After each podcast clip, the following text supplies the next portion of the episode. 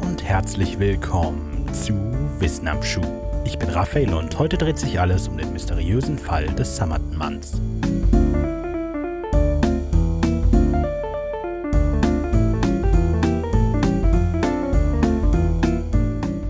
Am 1. Dezember 1948 wurde der tote Körper eines Mannes im Sand des Somerton Beaches nahe der australischen Stadt Adelaide gefunden. Damit begann eine Ermittlung, die seit nun fast 70 Jahren anhält und außer ein paar vagen Antworten nur mehr und mehr Geheimnisse zutage fördert. In Australien ist der 1. Dezember offizieller Sommeranfang. Es ist 6.30 Uhr, als die Polizei zum Somerton Beach bestellt wird, weil ein Toter gefunden wurde.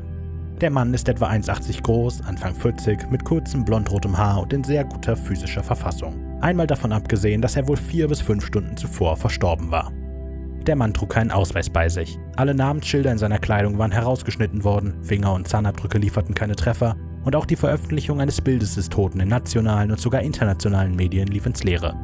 Bis heute konnte der Mann nicht identifiziert werden. Ein weiteres Mysterium ist die genaue Todesursache. Der Zustand der inneren Organe deutete zwar auf eine Vergiftung hin, allerdings konnten während der Obduktion keine Gifte im Körper des Mannes festgestellt werden. Auch bleibt ungeklärt, ob er sich selber das Leben nahm oder umgebracht wurde. Die Ermittlungen waren auf dem Weg in eine Sackgasse, bis einer der leitenden Ermittler eine Idee hatte. Edward Lean kontaktierte die Bahnstation in Adelaide und fragte bei der Garderobe nach nicht abgeholten Gepäckstücken. Und tatsächlich, in der Garderobe lag seit dem 30. November ein unscheinbarer brauner Koffer.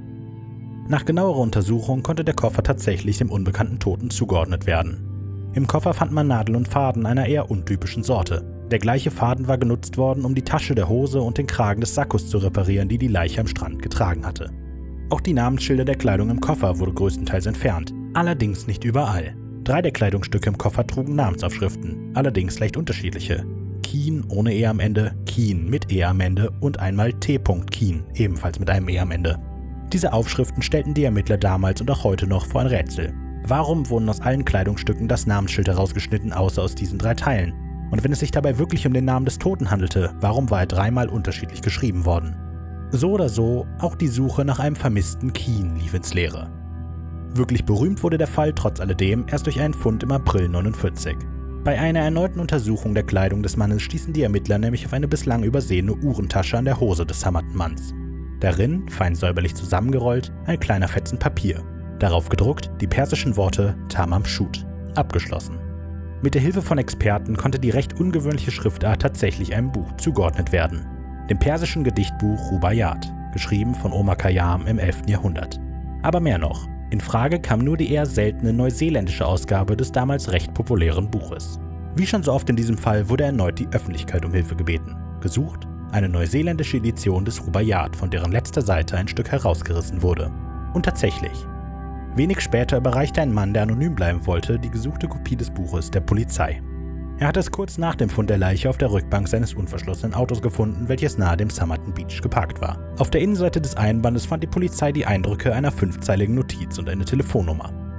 Bei der Notiz handelte es sich auf den ersten Blick um eine mehr oder weniger willkürliche Aneinanderreihung von Großbuchstaben. Obwohl gemeinhin angenommen wird, dass es sich hierbei um einen Code handelt, konnte dieser in den letzten 70 Jahren von niemandem einwandfrei geknackt werden. Die mysteriöse Notiz findet ihr auf dem Titelbild dieser Folge.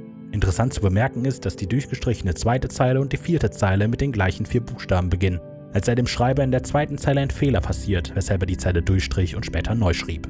Allerdings sagen selbst Experten, dass ohne weitere Anhaltspunkte die Verschlüsselung, solange es denn eine ist, nicht geknackt werden kann. Die Telefonnummer schließlich führt in die letzte große Sackgasse des Falles um den Toten vom Somerton Beach. Sie führte die Ermittler zu einer Krankenschwester, die nur 400 Meter vom Fundort der Leiche entfernt wohnte. Diese gab an, tatsächlich einmal eine neuseeländische Version des Rubaiyat besessen und weiter verschenkt zu haben, an einen Soldaten. Der Enthusiasmus der Ermittler, vielleicht endlich die Identität des unbekannten Toten herausgefunden zu haben, erfuhr jedoch recht schnell einen heftigen Dämpfer. Denn der besagte Soldat lebte und besaß seine Kopie sogar noch, komplett mit einer Widmung der Krankenschwester am Anfang und den Worten Tamam Shut am Ende. Die Krankenschwester gab zu Protokoll, den Toten nie zuvor gesehen zu haben. Die offiziellen Ermittlungen sind hier vorbei. Für viele Hobbyermittler fängt es hier aber erst so richtig an. Zehn Jahre nach dem Fund der Leiche gab ein angeblicher Augenzeuge an, am besagten Abend einen Mann gesehen zu haben, der einen anderen über die Schulter geworfen und den Strand entlang getragen hatte. Andere Augenzeugen berichteten von einem Mann, der den regungslosen Körper am Vorabend fast eine halbe Stunde lang angestarrt habe, bevor er den Strand verließ. Die Theorie eines Spionrings rund um die Krankenschwester, den Soldaten und den Toten hält sich hartnäckig. Obwohl nie offiziell bestätigt, scheint es recht offensichtlich, dass die Krankenschwester den Toten tatsächlich kannte. Es gibt sogar Spuren, die andeuten, dass die Krankenschwester ein Kind mit dem unbekannten Toten hatte. So oder so, wir wissen nicht, wer der Tote am Somerton Beach war oder warum er gestorben ist, und wahrscheinlich werden wir das auch nie mit Sicherheit erfahren. Am 14. Juni 1949 wurde er auf dem West Terrace Cemetery in Adelaide beigesetzt. Auf dem schlichten Grab stehen die Worte Here lies the unknown man who was found at Somerton Beach December 1, 1948. Hier liegt der unbekannte Mann, der am 1. Dezember 1948 am Somerton Strand gefunden wurde.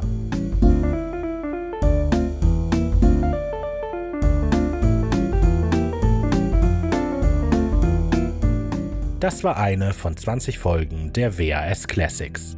Einer kleinen Auswahl von Wissen am Schuh-Episoden, die ihr über jeden Podcast-Anbieter findet. Viel mehr und vor allem wöchentlich neue Episoden gibt es exklusiv bei Podimo Premium. Links und Quellen für diese Episode findet ihr in der Folgenbeschreibung. Ich freue mich immer über Kritik, Feedback oder ein einfaches Hallo. Nutzt dafür die Social-Media-Kanäle von Wenig Originell auf Facebook, Instagram und Twitter oder schreibt eine E-Mail an wissenamschuh at wenig-originell.de. Hoffentlich bis bald bei Podimo.